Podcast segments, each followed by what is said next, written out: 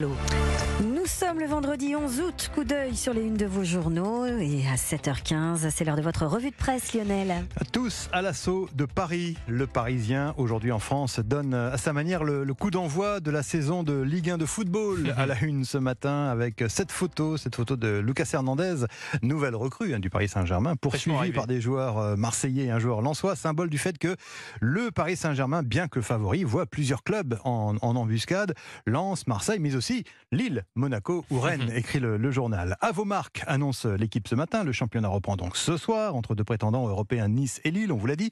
Dans un contexte bouleversé, il est vrai, par le marché estival du Paris Saint-Germain, la course au titre est peut-être plus ouverte que jamais, écrit euh, l'équipe ce matin. Et puis figurez-vous qu'il y a du foot également à la une de l'IB ce matin, mais pas pour le championnat de Ligue 1, non, pour célébrer l'échappée belle des Bleus, écrit le Mmh. journal à la Coupe du Monde féminine, bien sûr. Une équipe de France ressuscitée depuis le retour de ses piliers, Le Sommer et, Wendy Renard, écrit euh, Libération, avec en plus, euh, souligne le journal dans ses pages intérieures, de belles audiences à la télévision. Et puis, c'est la politique qui est à la une du, du Figaro ce matin. Sénatoriale européenne, comment Mélenchon a raté l'unité de la gauche? Incapable de s'entendre, les membres de la NUPES partiront en ordre dispersé lors des deux scrutins à venir, donc à la une ce matin du Figaro. Qu'est-ce que vous avez repéré de votre côté, vous, mon cher Dimitri Vernet? Eh bien, c'est en feuilletant la presse régionale que j'ai trouvé mon bonheur.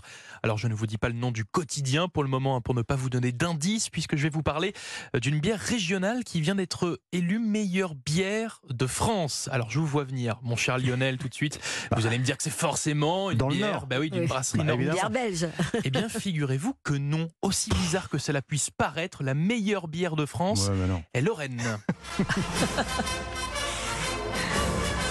La marche Lorraine, hymne de la région pour sa bière qui se nomme la Loublon. Et oui, la Loublon, Mmh. pour son goût ou encore sa tenue en mousse, vient d'obtenir la médaille d'or au concours World Beer Awards dans la catégorie France très relevée des bières blondes à haute fermentation. C'est ce que euh, nous relate l'Est républicain. Vous vous en doutez, euh, pas peu fier de sa brasserie locale, les brasseurs de Lorraine, presque habitués à ce prix, puisque c'est la deuxième année de suite que la Loublon remporte ce titre. Alors qu'est-ce qu'elle a de particulier Bah oui. cette bière? Eh bien, c'est son brasseur lui-même qui l'explique dans cet article. C'est une bière blonde à 5%, très maltée, très désaltérante et donc très facile à boire. C'est ce qui expliquerait, selon lui, le succès de la Loublon, qui a donc maintenant un nouvel objectif conquérir le monde. Ben oui, puisqu'avec cette médaille d'or française, cette bière entre en compétition désormais pour obtenir le titre de meilleure bière mondiale dans sa catégorie. Réponse le 24 août prochain. En attendant, eh bien, je vous propose de la goûter chez vous en vacances avec modération, bien Ah oui. sûr. J'ai cru qu'il en avait apporté une, moi. Quelle déception. Sans la bière. Eh oui.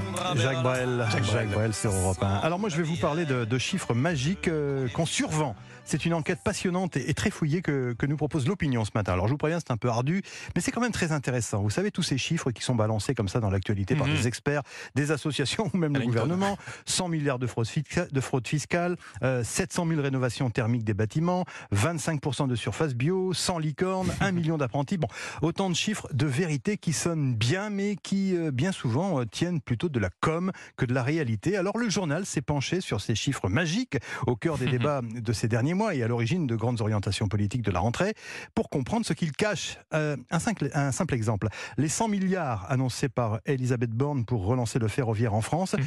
le chiffre claque, écrit effectivement Libération, mais il n'a trouvé aucune incarnation concrète. C'est le flou artistique. On ne sait pas ce a été, s'il a été budgété. 100 milliards pour le ferroviaire qui font figure de train fantôme, écrit le, le journal.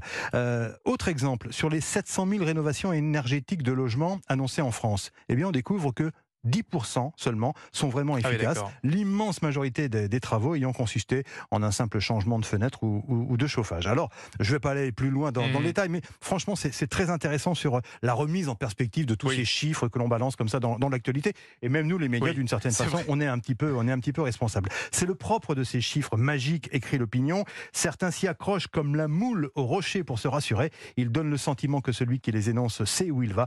Mais en fait, c'est loin d'être le cas. Archive Europe 1.